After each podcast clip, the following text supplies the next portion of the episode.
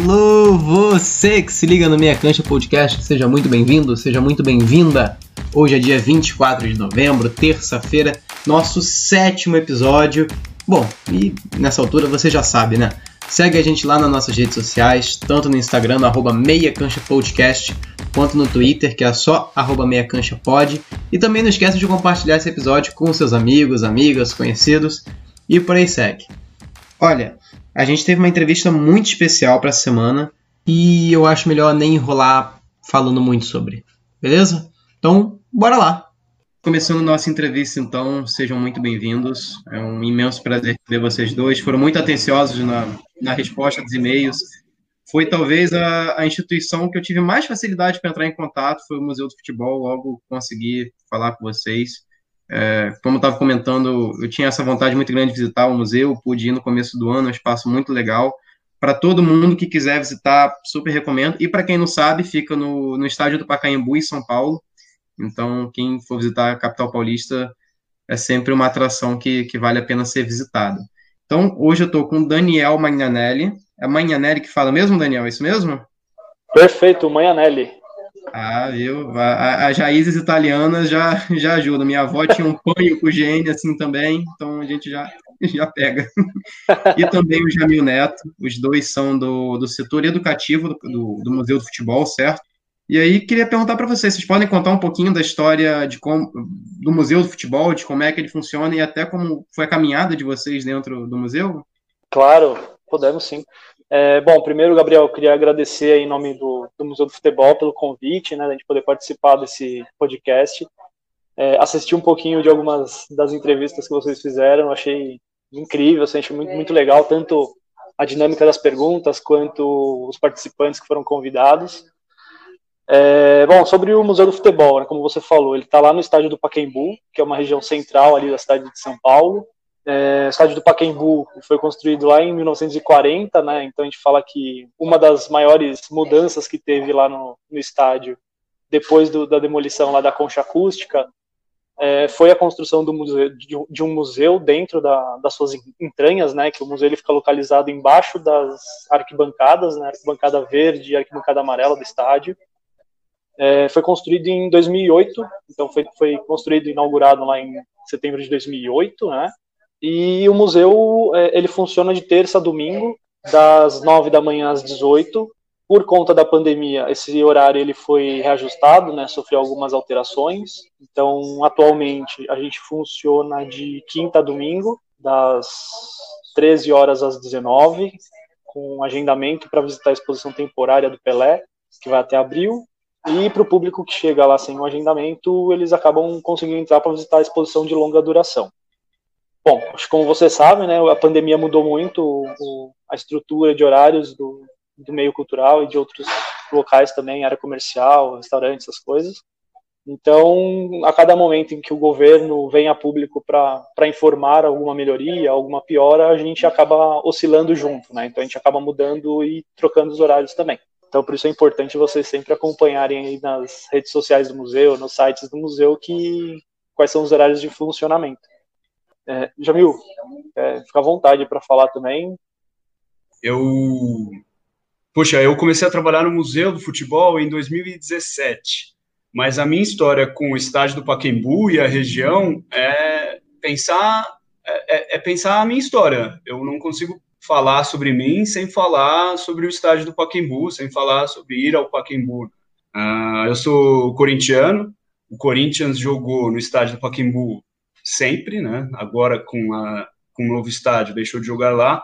Então, memória de futebol para mim é memória do Pacaembu lotado, é eu indo para o estádio. Eu começando indo para o estádio quando eu era pequeno, com meu pai. É, depois eu já começando a ir sozinho para o estádio, descendo no metrô, saindo. Então é aquela novidade, né? A gente já, sei lá, com 14, 15 anos já achava que era adulto, já ia para o estádio sozinho, nossa. Depois eu já já acompanhando, sei lá, a, a, Libertadores em 2012, já indo com os amigos, indo ao bar antes. Então, pensar no a, pensar sobre eu, falar sobre mim é também falar de alguma alguma hora sobre o estágio do Pacaembu. Isso sem falar do trabalho, né? O trabalho veio depois, como uma consequência. Eu sou formado em História, sou bacharel em História. Uh, havia trabalhado já no setor cultural antes, em outra instituição cultural. E aí eu vi uma vaga aberta para o Museu do Futebol. A vaga era para educador, no começo. E ainda, ainda eu era estudante de história quando eu vi, putz, falei, não, eu preciso dessa vaga, eu preciso trabalhar, preciso trabalhar nesse lugar. Imagina uh, trabalhar no, no, Museu do Futebol, lugar que eu, que eu fui. Imaginei para o Paquembu, só que para ir trabalhar, sabe? Eu fiquei, fiquei louco, fiquei com uma gana de, de conseguir esse emprego. E, só que à época eu era estudante e precisava ter a formação completa, ter a graduação completa. Uh, mas eu mandei um e-mail, escrevi um texto, falei, não, eu vim aqui, esse lugar, tem uma, tem uma ligação. Eles falaram, bom, não dá, mas tem uma outra vaga aberta, que também é no setor, no nosso, no mesmo núcleo, no núcleo educativo. E aí eu fui trabalhar como orientador de público. Eu falei, ah, tudo bem, vamos nessa, é isso aí, adorei, gostei muito, sou muito grato por essa possibilidade. Então era uma era um trabalho que eu tinha lidava com o público já, lidava com acervo, então foi foi muito interessante, aprendi demais. E aí, nesse tempo que eu estava para me formar, eu também me envolvi mais ainda com a parte mais acadêmica do futebol. O meu TCC foi um artigo sobre futebol, que eu falei sobre a democracia corintiana e autogestão. Então, já, já via me preparando academicamente para trabalhar com futebol. Então, a área de pesquisa minha se voltava para isso. Quando eu. E aí casou, né, Dani? Foi muito, muito legal. Eu estava abri uma vaga para educador na semana que eu entreguei o TCC, alguma coisa bem assim, bem desse tipo. Falei, ah, é, é isso que eu preciso, era disso, disso, que faltava. E aí eu, no final de 2017, me tornei educador, trabalho como educador no Museu do Futebol desde dezembro de 2017. Confesso que foi uma surpresa, né? Porque a gente acha que vai no museu, no Museu do Futebol, vai falar sobre futebol o dia inteiro, só de futebol e futebol, futebol, futebol. Na verdade, a gente usa o futebol para falar sobre qualquer outra coisa, né? Essa que é a magia de trabalhar com educação, tendo futebol como pano de fundo. A gente pode falar sobre a própria democracia, como eu escrevi no, no TCC. A gente pode falar sobre história, sobre política, sobre direitos uh, de minorias, enfim. E aí eu, eu, trabalhar como educador me trouxe no Museu do Futebol me deu esse, essa maior uh, entendimento sobre o esporte se eu tinha conhecimento de conhecer o jogo, de jogar, aí depois na faculdade eu fui para esse lado acadêmico de pesquisa. No Museu do Futebol eu tive a capacidade de entender a educação na prática que, que o futebol pode ter. E é isso que eu aprendo diariamente. Então, desde 2017, aprendendo a usar o futebol para a educação. E sim, sim. não tem coisa melhor, não. O futebol é uma, é uma das mais puras expressões populares. Eu arrisco a dizer até que talvez seja o espaço mais democrático existente. Ok que tem a discussão da, da chegada das ditas arenas ali em 2014 por conta da Copa do Mundo, até antes por conta da Copa das Confederações. Então, aí em São Paulo surgiu o Itaquerão, que agora é Neoquímica Arena, o Allianz Parque, no Beira Rio, em Porto Alegre, foi reformado, o Atlético Paranaense reformou a Arena da Baixada, outros estádios que ficam espalhados pelo Brasil, até pelo mundo, de certa forma, né, foi um movimento que, que aconteceu, e isso, de certa forma, diminuiu a participação de, de camadas populares mais baixas, por assim dizer. É meio chato falar assim, mas é, é a realidade. E aí, quando você coloca, poxa, o carnaval, uma expressão assim, só que é, é muito localizado, Rio São Paulo são os principais, enquanto o futebol existe em todo o Brasil. Você tem as divisões nacionais, os campeonatos estaduais, e, e, tudo isso mo mostra muita coisa. Você pega a história da seleção brasileira, como conta a história do Brasil também, você pega a, a, seleção na Copa de 78 ali, que era comandado pelo Cláudio Coutinho, então era uma expressão do regime militar que governava o Brasil na época. A democracia corintiana que surge ali na década de 80 até como não vou dizer como uma resposta a isso, mas que começa a dar voz para os atletas que até então não eram considerados é, os jogadores pessoas, por assim dizer, que foi só mudar a década de 90. Isso é muito legal que vai mudando conforme a, a história do Brasil, como é que o futebol ele vai sendo usado para contar a nossa história. E aí, fica a pergunta também para o Daniel. Como é, que, como é que foi sua formação, Daniel? O Jamil contou, é historiador, e você? É, Gabriel, vou te falar que para quem gosta de futebol, para quem é apaixonado por futebol, o caminho ele é quase muito parecido. Assim, a minha história ela, ela parece com o Jamil e ao mesmo tempo ela não tem absolutamente nada a ver com a história do Jamil. Eu sempre fui aficionado por futebol, sempre joguei futebol, então desde meus 6, 7 anos oficialmente eu jogava, antes era só dava biquinha na bola, né? Dava chutinhos na bola. Mas eu joguei na, na, na, no futebol de salão de base da portuguesa, é, aí com 15, 16 anos eu fui jogar futebol de novo, eu fui é, é, disputar campeonatos juvenis por um time de várzea, com 17 eu já estava jogando na várzea, e assim foi até acho que uns 22, 23 anos, que aí foi quando eu transformei o futebol em algo mais de tipo amador mesmo, de, de gostar de brincar de futebol. Mas paralelo a esses jogos oficiais também tinha peladinha na, na quadra, ou que a gente brinca, né, que é o tomar, é, jogar bola e depois tomar tubaína de 50 centavos, que na época era 50 centavos, né, claro. E aí minha formação, então, dada a minha paixão por esporte, por futebol, foi em educação física. Então, sou formado em educação física. E depois eu fiz uma pós-graduação em gestão de negócios para enxergar essa parte de administração que um curso de educação física ele acaba não, não, não, não entrando tanto nisso, né? Comecei a trabalhar na área comercial depois de um tempo de formação. Eu vi que eu não estava conseguindo é, render financeiramente porque eu, as minhas expectativas depois de uns dois, três anos, eu decidi voltar para a minha área de formação, que é educação física, e em 2008 eu descobri um, museu que estava abrindo, que era de futebol, e eu primeiro, primeiro não acreditei muito, né, porque eu, eu soube por um convite de entrevista, então me falaram, olha, você, quer participar de um processo seletivo para vaga de educador no Museu do Futebol? Eu falei, cara, nem existe, né, deve ser trote, deve ser qualquer coisa assim. E aí eu comecei a pesquisar, e aí, eu, aí sim eu fui encontrar em algumas poucas páginas que estavam construindo o Museu do Futebol. Então, eu, eu, eu estive na inauguração do, do museu, né? Eu sou, tô, tô, lá desde setembro de 2008. No dia da inauguração, eu tive o prazer de ver o Pelé passar na minha frente. Acabei não, não tendo nenhuma reação e os seguranças também não, não deixariam ter alguma reação de, de um cara que olhou e falou: Nossa, é o Pelé, sabe? É, então, de lá para cá, eu trabalhei como, como educador lá no museu. Em 2011, eu fui convidado para trabalhar como supervisor e desde então estou lá como supervisor da equipe de educadores. É, é, fantástico trabalhar lá no museu. Acho que o, Jamil ele, ele resumiu bem, né, o, o que, que é isso, né, que é você poder dialogar sobre vários assuntos que talvez você não conseguiria se aprofundar numa roda de conversa sobre futebol e ao mesmo tempo falar sobre futebol de, de uma maneira que talvez você não conseguiria falar com uma roda de amigos que trabalham numa área da cultura é, a cada dia que você enxerga o futebol de uma maneira, a cada dia você faz algumas reflexões que você não, não, não faria há, há, um ano atrás, né? É, e tudo, tudo que você percebe, tudo que a gente lê no jornal, tudo que a gente vê de, de notícias positivas e notícias ruins, você acaba vendo isso de alguma maneira dentro do campo, dentro dos estádios, né? Então isso é o que é o que me encanta também, essa parte de como como poder enxergar e, e tentar explicar pelo futebol o que acontece no, no nosso entorno. Você falou, cara, tem, tem histórias muito bonitas em relação ao futebol. Eu falo por mim, eu não, eu não tive essa vivência de estádio que nem o, Jamil teve. Eu comecei, tenho 20 anos, então eu digo que eu tenho 10 anos como torcedor. Vou começar a torcer ali nos meus 10 anos. De fato, passei por vários clubes antes, até que, não, sou colorado, meu pai é gaúcho, é colorado também, vou torcer pro Inter só que morando no Rio de Janeiro, cheguei a morar um tempo no Pará, depois voltei para o Rio de Janeiro, eu nunca pude ter essa vivência de estádio.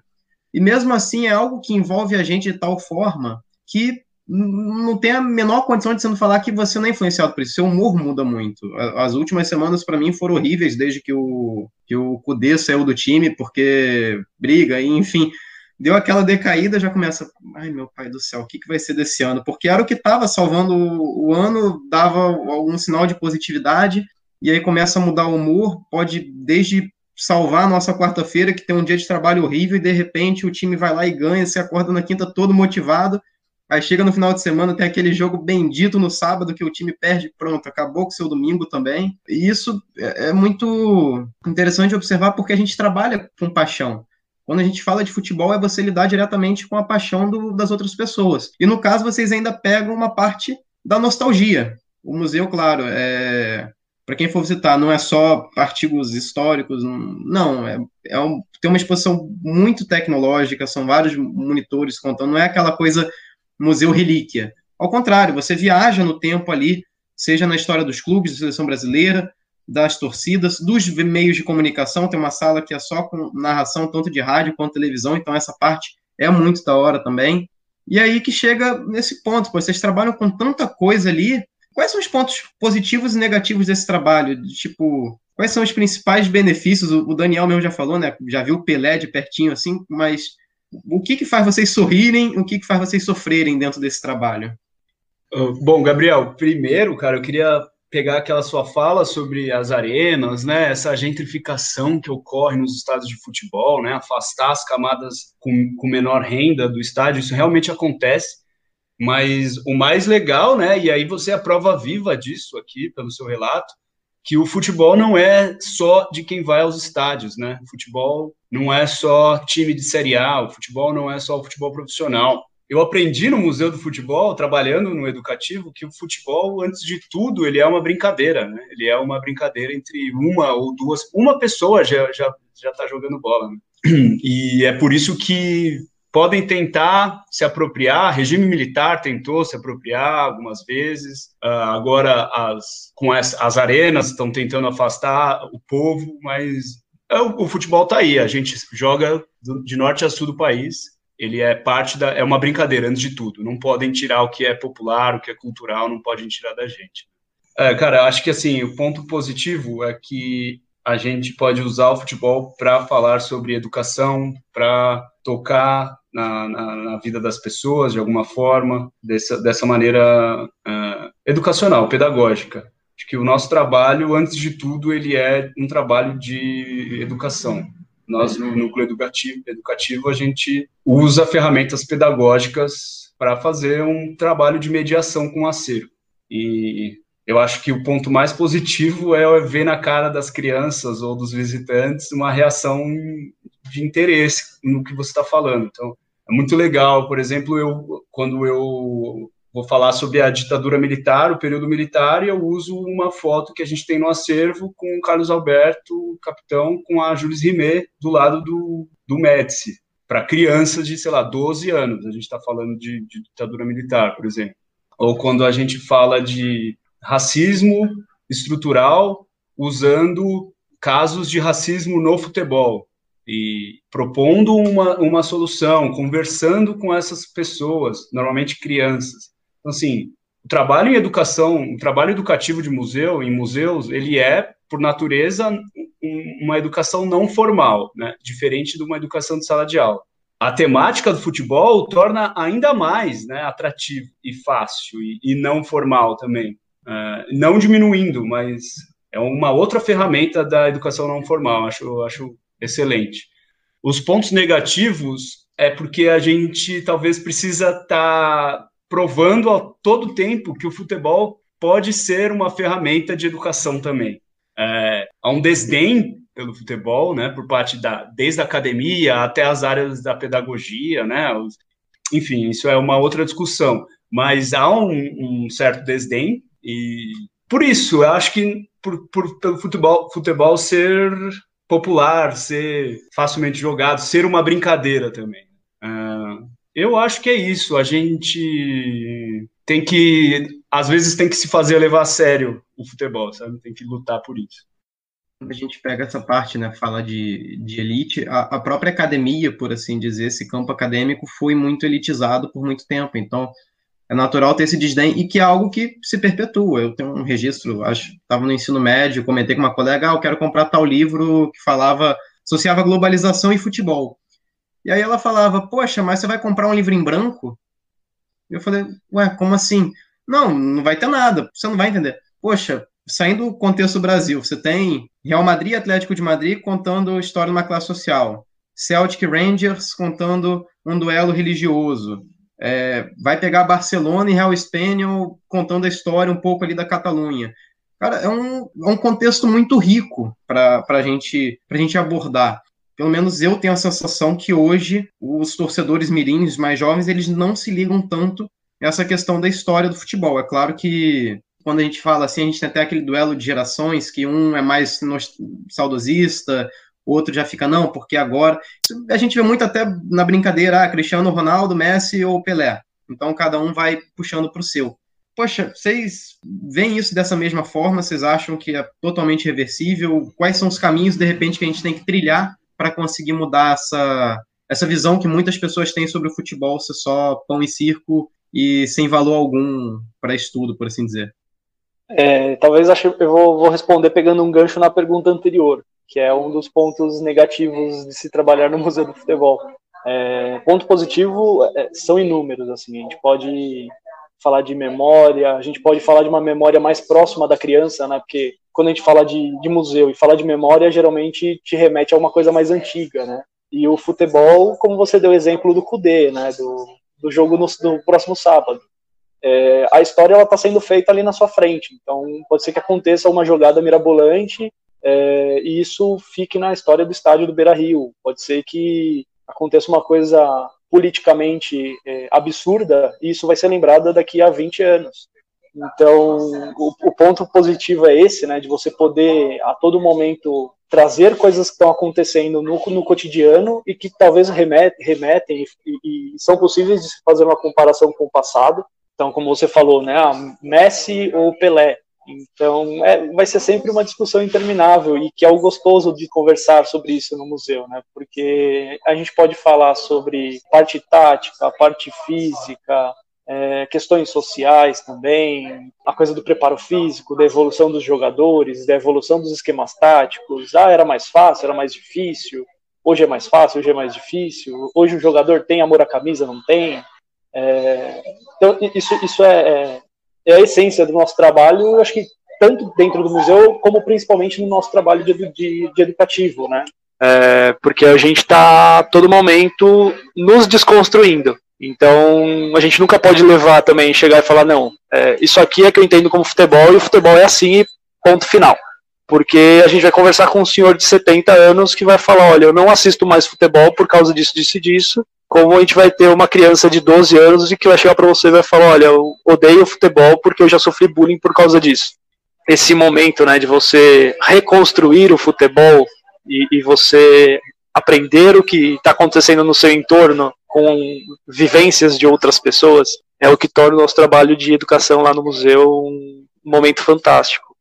O ponto negativo, e aí voltando talvez à pergunta que você fez, é um pouco com relação ao fanatismo, ao que o Jamil tocou também, né? Que é a todo momento a gente tem que provar que a gente conhece futebol, que a gente sabe daquilo, daquilo que a gente está falando.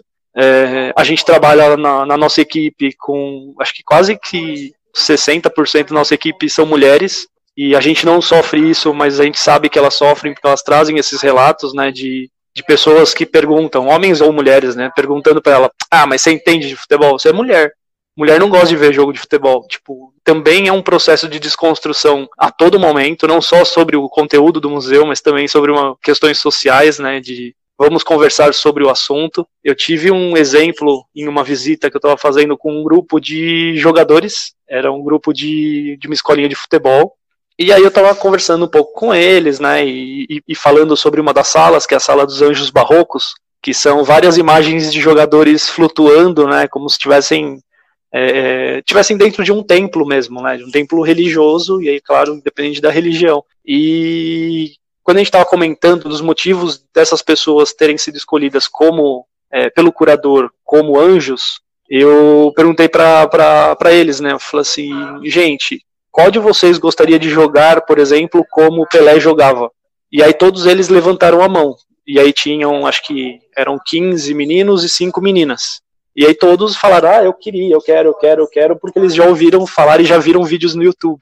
E aí eu falei, e qual de vocês gostaria de fazer gols como a Marta faz? E aí só as meninas levantaram a mão. Então, assim, é, aquilo para mim me possibilitou um, uma visita em torno disso, né? De, a gente não está perguntando quem é homem e quem é mulher, a gente está falando sobre habilidades, sobre a magia de futebol, sobre a arte plástica do futebol. E aí a gente começou, eu, eu, eu peguei esse, esse gancho que eles me trouxeram para poder plantar uma sementinha do tipo, cara, você pode querer se comparar a uma mulher e tá tudo bem. Mulher, você pode querer se comparar a um homem e está tudo bem, sabe? É, não sei se eu respondi a sua pergunta, mas é que quando vocês trouxeram dos pontos positivos e negativos, eu fiquei pensando muito nisso, né? De, de como também falar com uma pessoa que é fanática. Então, é, eu torço pro São Paulo. E eu adoro brincar também sobre o São Paulo dentro do museu. Assim como eu gosto de brincar sobre o Palmeiras, sobre o Flamengo, sobre o Inter, porque é o que faz o futebol ser gostoso, né? É você poder também usar, usar o, a diversão, usar o futebol como um momento de, de, de prazer, né? De, de lazer, né? De você se divertir, você dar risada, falar, nossa, esse time perdeu de 4 a 0 Nossa, o meu time perdeu de 4 a 0 sabe? E, e às vezes a gente se depara com alguns tipos de fanatismo que é, a gente até tenta desconstruir um pouquinho, né? Mas a gente sabe que a, a gente não vai conseguir mudar aquele momento, né? A gente sabe que a pessoa está indo lá conhecer o museu, conhecer a memória do futebol, e às vezes focar mais no, num clube, né? mais especificamente num clube, que é quando a gente recebe, ah, não tem nada do meu time, e tem um monte de coisa do museu. Cara, pior que isso é bem verdade. Quando eu fui, eu lembro que eu só ficava olhando assim, adoro questão de ver escudo, ia procurando, ah, aquele ali é tal time, aquele é tal time, brincava até com o meu pai, ah, vamos ver quem conhece mais, quem que acha mais escudo, não sei o que. Mas ao mesmo tempo ficava aquele, tá bom, deixa eu ver quanta coisa do Inter tem, quanta coisa do Grêmio tem. Já ficava se comparando assim.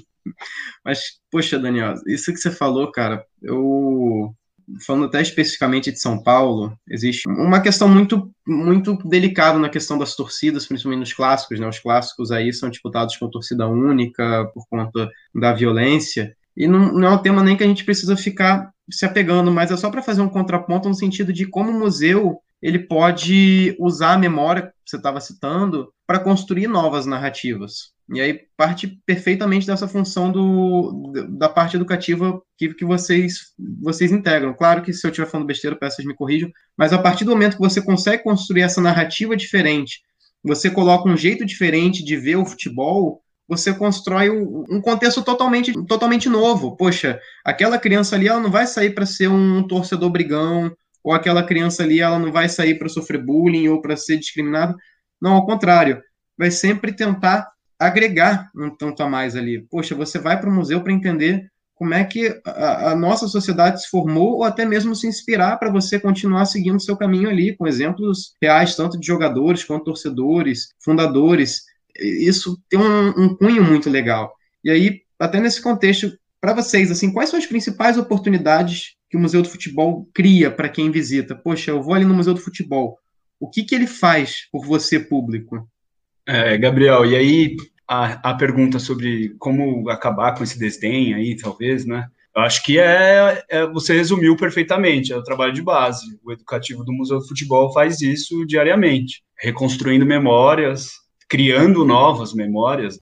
Na verdade, não criando, mas propondo um, um, um novo olhar sobre o que já aconteceu. Então, por exemplo, no museu, a gente tem a gente tem uma sala conta do passado, a sala das origens. E aí tem uma foto fala sobre futebol feminino e mulher, com mulheres jogando bola num circo. Por muito tempo foi achávamos que essa foto depreciava as mulheres. Então a gente tinha um olhar de, do tipo, olha, as mulheres não podiam jogar futebol, eram proibidas e elas tinham que se submeter a um, a um dono de um circo para jogar bola junto com um palhaço. Então mulher era atração do circo, era era, era, era bizarro. Um novo olhar de uma pesquisadora mulher sobre a mesma fonte, sobre os mesmos documentos, descobriu que na verdade as mulheres eram essas mesmas mulheres eram jogadoras de futebol e que elas de uma forma empoderada jogavam bola no circo porque era o único lugar que elas tinham para jogar e não interessava elas iam jogar.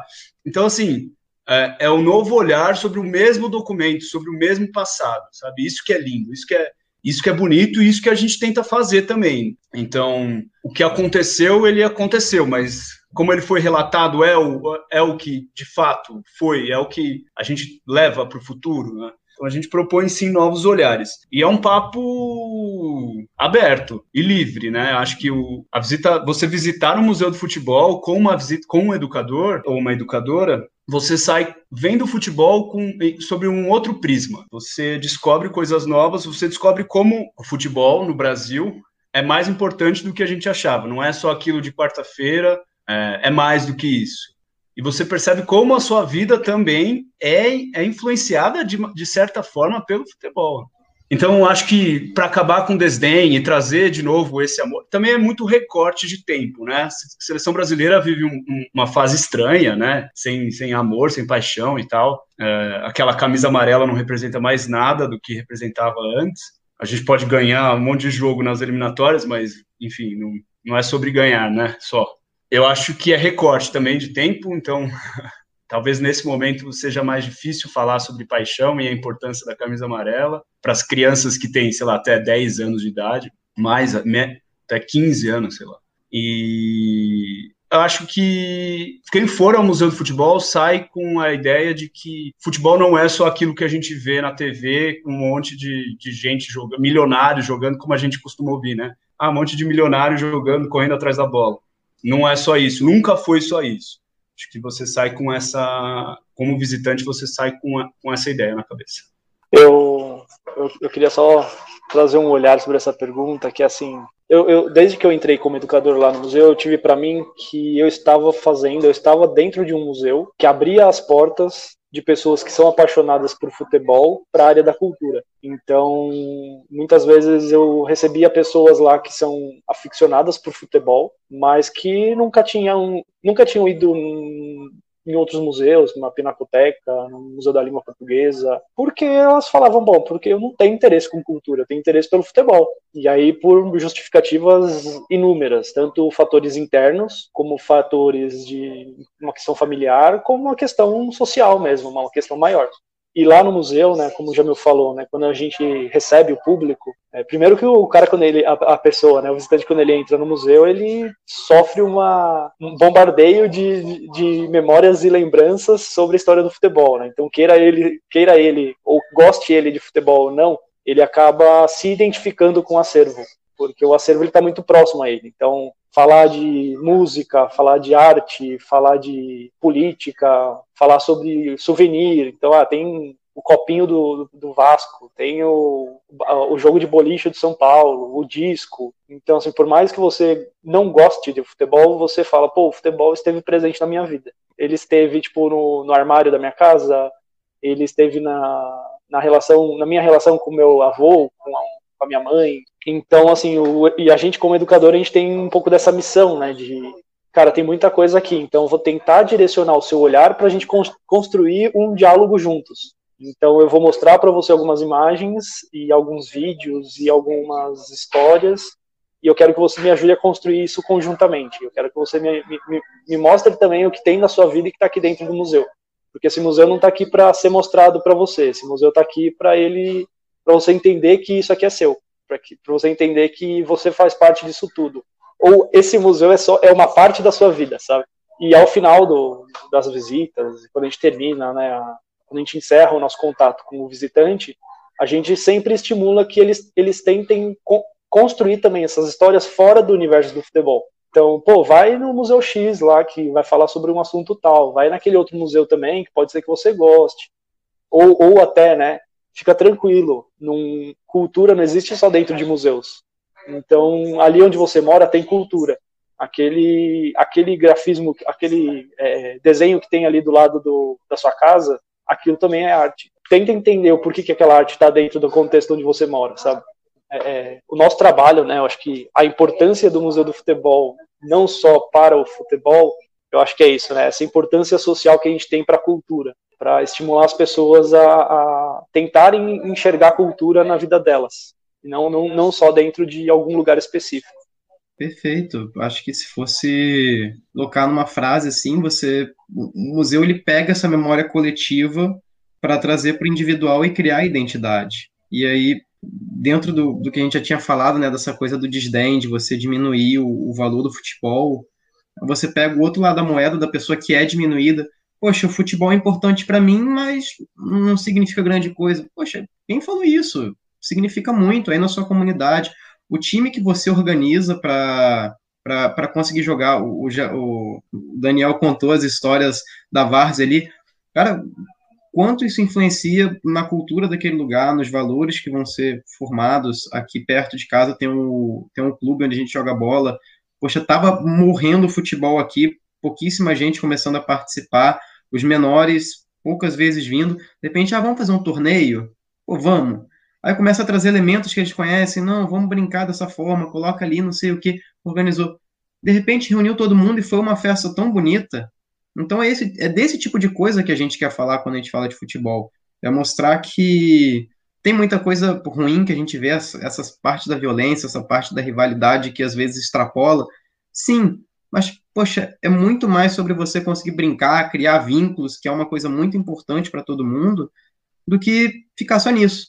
E aí, dentro dessa questão da identidade, qual que é a parte do museu, a área, a exposição, a peça, qualquer trabalho que vocês já tenham feito nesses anos aí que vocês mais gostaram? Assim, por conta de um valor pessoal de vocês. Se o Jamil falar do, do Brasileirão de 2005 alguma coisa, eu vou ficar realmente chateado, tá? Aquele... Ainda mais que aquele jogo.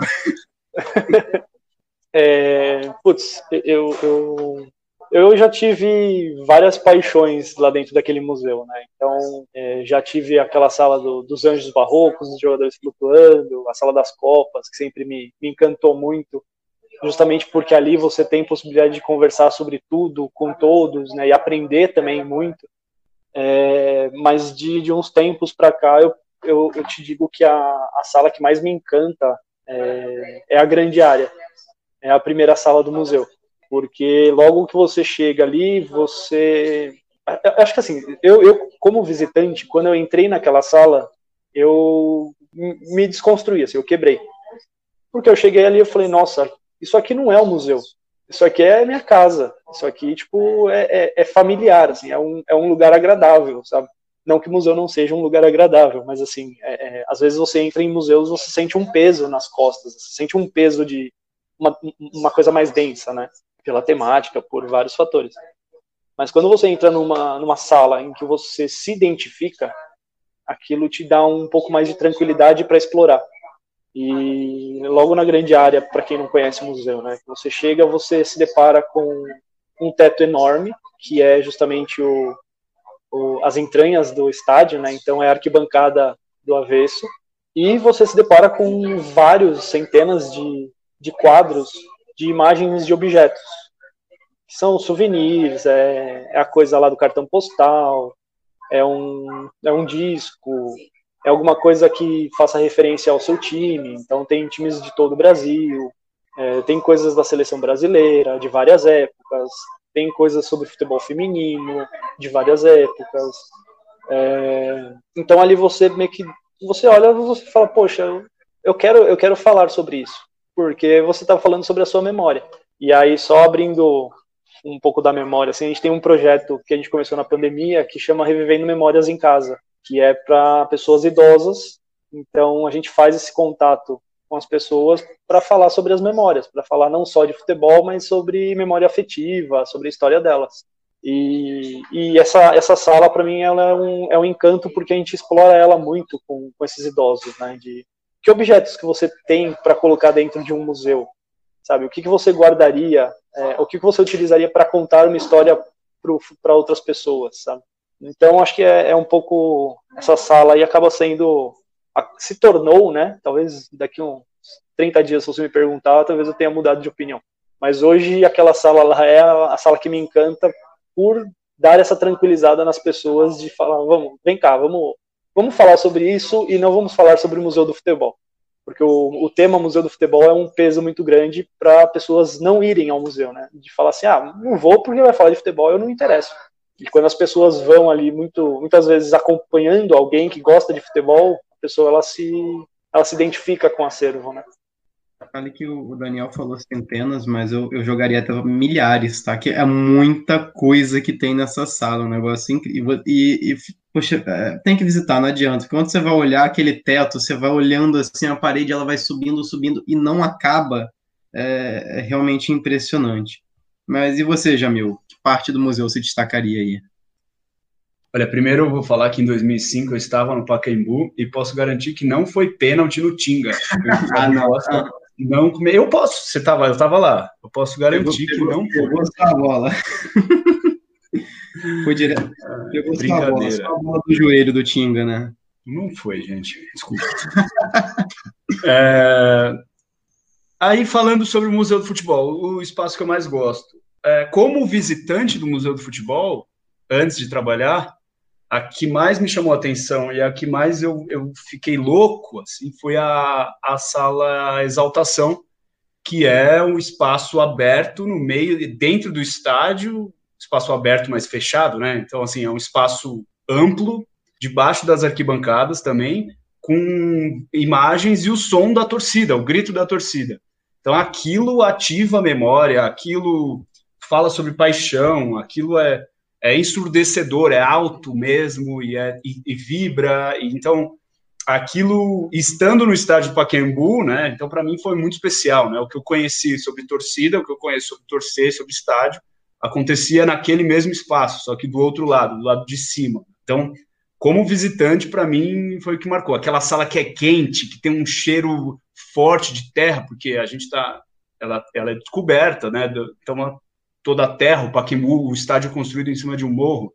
Então é, ativa sensorialmente a gente e, no, e, nos leva a um estádio de futebol, né? Não só então no visual, no, no, auditivo e no olfato também, de alguma maneira. E o calor, né? Então é uma sala mais quente. Então, pô, não tem como não te levar direto para o estádio de futebol. Só que, infelizmente, é, é, um pouco mais difícil de trabalhar nessa sala, justamente pelo, pelo, pelo som, pelo barulho, né? Então, não dá para fazer algo uh, acontecendo simultâneo, mas dá para a gente fazer algo. Mas como, como educador, a sala que mais me encanta, no começo era a sala Anjos Barrocos, que o Daniel até comentou, né, sobre que são alguns os principais jogadores meio que flutuando na sua frente. É, mas hoje em dia acho que é a sala das origens, porque eu gosto de falar sobre o passado, eu gosto de falar sobre linha do tempo, eu gosto de falar sobre a cidade de São Paulo antiga, os primeiros campos da cidade, como era o futebol quando começou. O futebol, o Campeonato Paulista foi o primeiro campeonato não profissional, mas o primeiro campeonato de fato, né? O primeiro campeonato organizado de verdade, né? Pelo menos é o que a gente tem de registro. Primeiro campeonato com regras e tudo mais. Então, assim, é, é me alegra muito conversar com as crianças sobre sobre São Paulo antiga, sobre não só com as crianças, mas com os visitantes, sobre como era o futebol do passado, como ele mudou. Sobre a minha o que eu mais gostei de ter feito, o que mais me atraiu, quando a gente o Museu do Futebol, o, educa, o educativo do Museu do Futebol tem um projeto chamado Deficiente Residente.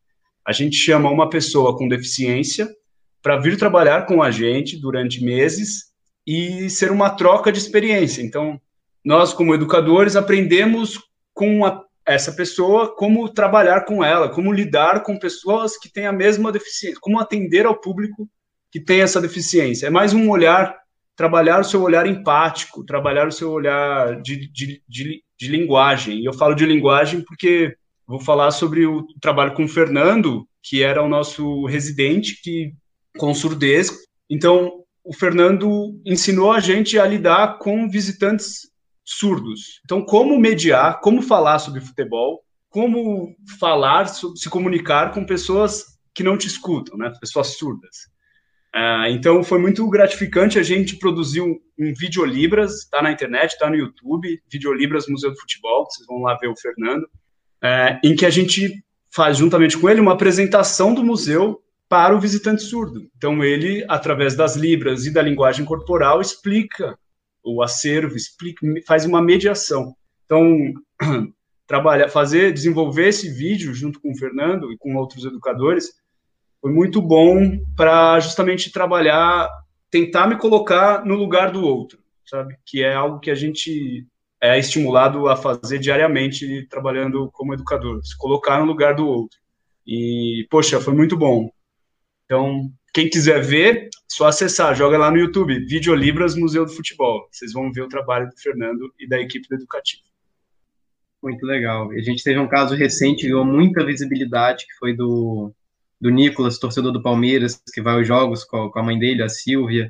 Uma história muito legal. Se eu não me engano, eu esqueci o nome do prêmio que eles receberam da FIFA, mas que era de história do ano, alguma coisa.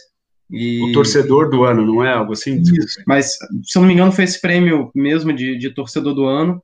E, cara, que negócio incrível. Porque, de novo, é democrático, é popular, é para todo mundo estar tá junto, de perto, de longe. O que o Daniel falou, né? eu não estou no estádio, mas quando você vai pegar, geralmente é 1% da torcida que cabe ali dentro. É um, um negócio que não, não tem nem como comparar e de repente quando você consegue, chama mais um, chama mais outro, vai agregando, vamos construindo. É um, é um efeito muito gostoso que dá, não tem como você não ficar contente com essa construção. E aí, gente, a gente já vai chegando aqui no final. De novo, agradeço muito pela participação de vocês. E aí, só para finalizar, o Jamil já estava até falando do site, mas vocês podem passar, por favor, as redes sociais do museu e de vocês para o pessoal seguir? Então, gente, as redes sociais do museu, em todas as suas redes, está com o Museu do Futebol.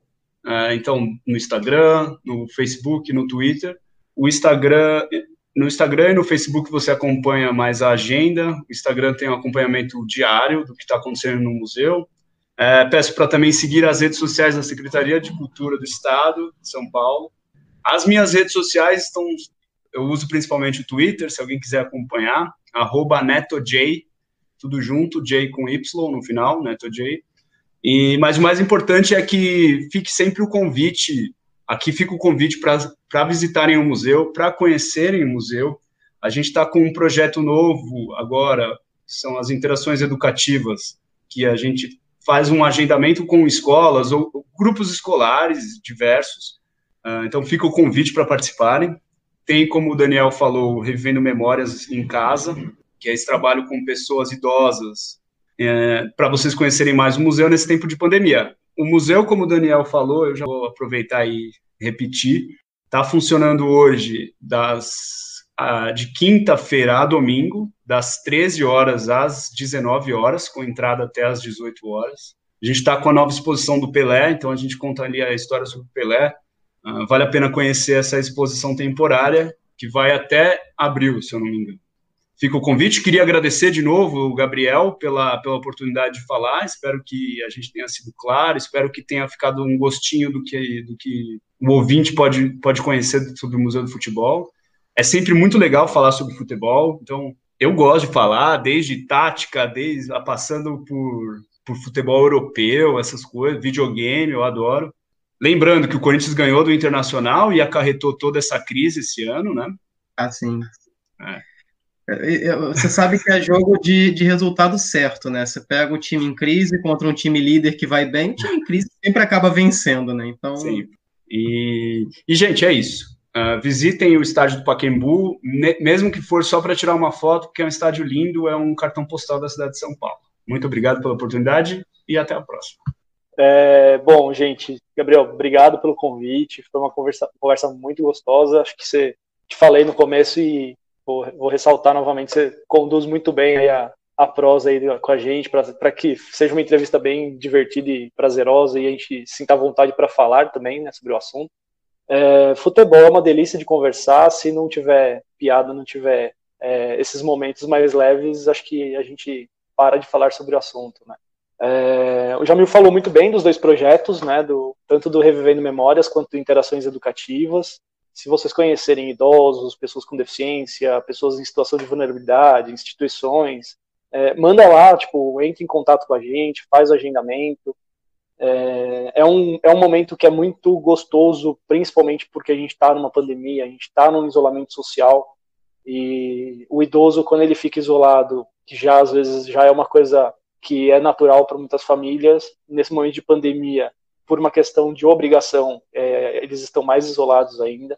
Então esse projeto ele vem para a gente trazer um pouquinho dessa desse bate-papo gostoso, né, de você poder conversar sobre um assunto que a gente gosta, é, relembrar algumas das nossas memórias. E o projeto de interações educativas que a gente fez para as escolas também, para fazer parcerias com, a, com instituições é, do ensino formal. Então, escolas, se tiver alguma instituição social também que esteja interessada, é, esses encontros com os idosos a gente faz em torno de duas, três pessoas, quando são instituições até dez mais ou menos para a gente conseguir de fato conversar e deixar elas falarem bastante sobre a vida delas, né, que é uma delícia. E para as escolas a gente fez um limite de até 30 pessoas por, por sessão, né, por encontro. Então podem agendar quantas vezes forem necessárias para pegar a turma toda. Aí uma sugestão que eu vou dar para vocês, a gente tem o site do Museu do Futebol, que lá tem várias informações né, sobre o sobre museu, sobre agenda, sobre o que está acontecendo dentro é, e fora do, do acervo, né? Então a gente tem exposições virtuais também rolando. Então lá também tem todos os, os links para vocês acessarem.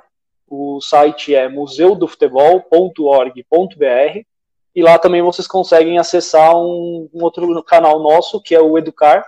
Então, nessa pandemia também a gente criou um, um site chamado Educar para com várias atividades, várias propostas, né, interativas, educativas, que é o educar.museudofutebol.org.br.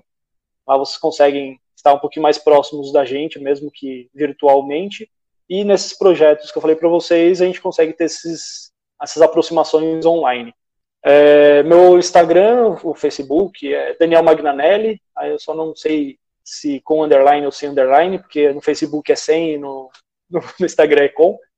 Mas podem me seguir, eu, eu não, não utilizo tanto, mas às vezes eu posto algumas coisinhas lá de futebol, de outros assuntos que eu também gosto.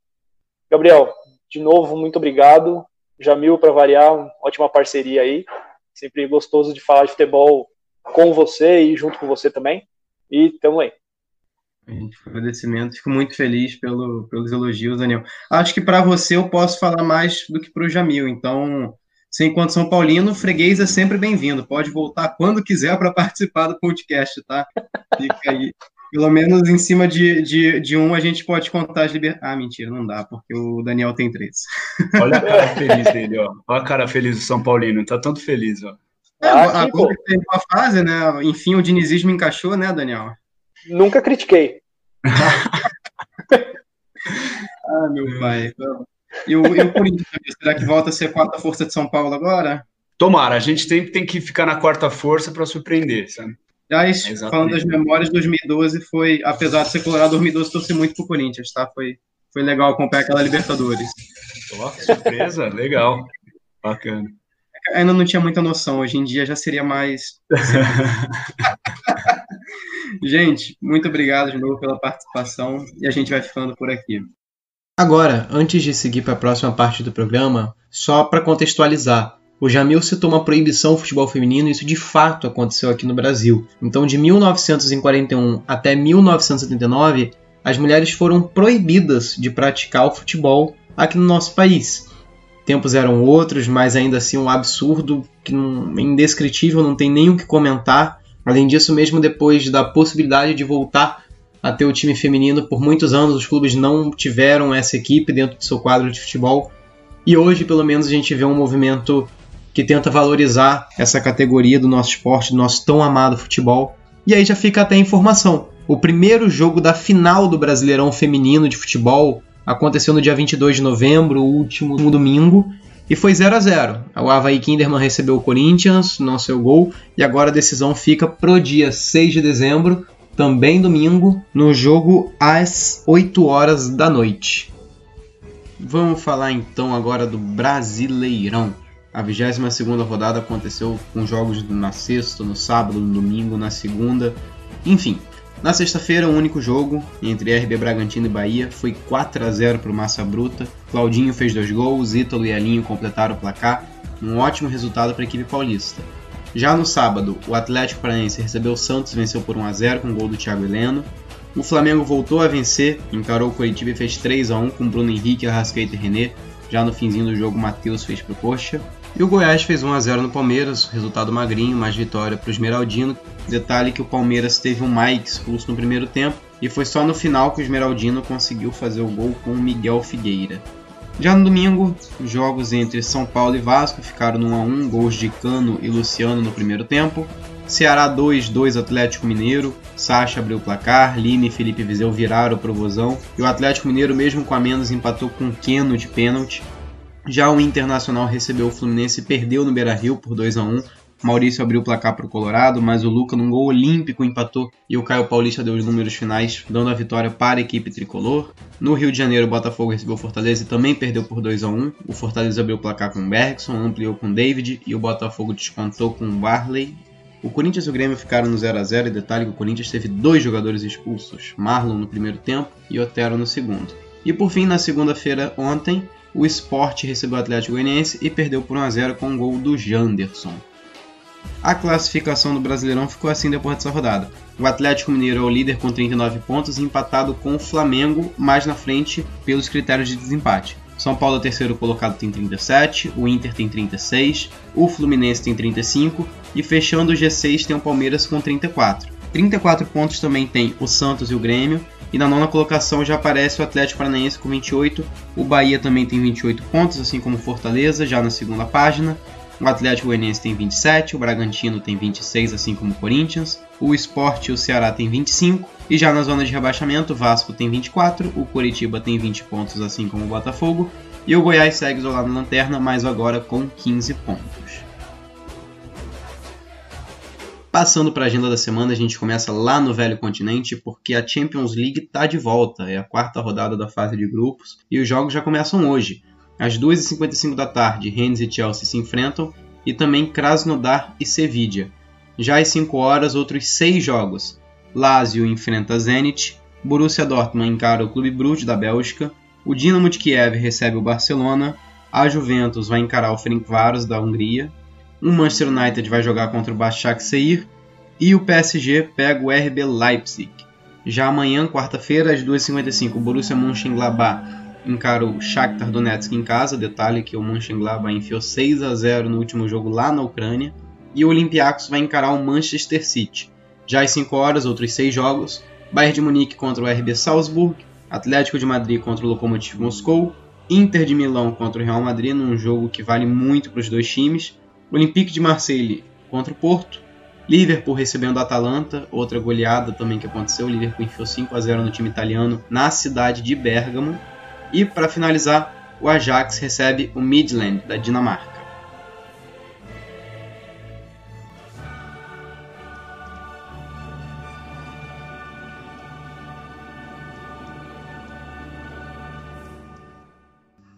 Voltando para a América do Sul, a gente tem jogos por três competições. Começando então pela Copa Sul-Americana, fase oitavas de final, jogos de ida. Na terça-feira, hoje no caso, às 7h15, o Bahia recebe o União Santa Fé da Argentina. E na quinta-feira, depois de amanhã, às 9h30, o Vasco vai até a Argentina encarar o Defensa e Justicia. Então são dois jogos entre times brasileiros e argentinos. Pela outra competição continental, a Libertadores, a gente também está na fase das oitavas de final nos jogos de ida. Só que no caso a gente tem três jogos hoje, dois na quarta e um na quinta. Nessa terça, às 7h15, tem Atlético Paranaense enfrentando o River Plate, a LDU recebendo o Santos no mesmo horário, e às 9h30 o Racing encarando o Flamengo, atual campeão da competição. Já na quarta-feira, às 7h15, o Palmeiras vai até o Equador enfrentar o Delfim, enquanto o Internacional recebe o Boca Juniors no Beira-Rio às 9h30. Para fechar então a participação dos brasileiros nas oitavas de final, pelo menos nos jogos de ida, às 9h30 da quinta, o Grêmio vai ao Paraguai enfrentar o Guarani, que inclusive já eliminou um brasileiro nessa competição, o Corinthians. Por fim, o Brasileirão também tem alguns jogos. Tem um jogo atrasado a ser disputado, que é Ceará e São Paulo, válido pela 16ª rodada e que vai ser disputado às 7h15 de amanhã, quarta-feira, enquanto às 9h30 jogos já da 23ª rodada adiantando ali do final de semana. O Atlético Mineiro recebe o Botafogo e o Coritiba encara o Corinthians. Para fechar a rodada, na quinta-feira, dia 26, depois de amanhã, às 8 horas da noite, o Fortaleza encara o Goiás. Feita a nossa entrevista, dados os resultados do final de semana, também falamos sobre a agenda dos jogos que vão acontecer durante esse meio de semana, a gente vai ficando por aqui. Peço que você não esqueça de compartilhar esse episódio com seus amigos, amigas, conhecidos e também não deixe de seguir a gente nas nossas redes sociais. No Instagram é arroba meiacanchapodcast e no Twitter só arroba meiacanchapod, beleza? Bom, dessa vez não tem próximo episódio. O nosso trabalho acadêmico encerra por aqui, a gente vai ter uma pequena parada. O projeto, enfim, continua, provavelmente repaginado, porque vai ser tudo apresentado de uma forma diferente, mas não tem problema. Fico muito feliz, falando em nome da equipe, pela produção que a gente teve até aqui, por quem nos acompanhou, e para vocês, fica o nosso muito obrigado. Então, de novo, não se esqueça de seguir as nossas redes sociais, porque por lá vocês conseguem acompanhar as novidades e vão ficar sabendo do nosso eventual retorno, beleza? A todos a gente deseja um ótimo final de ano, que as festas sejam excelentes para todo mundo, todos possam aproveitar as férias da melhor maneira que puder e a gente vai se vendo por aí, beleza? Então, até mais, gente!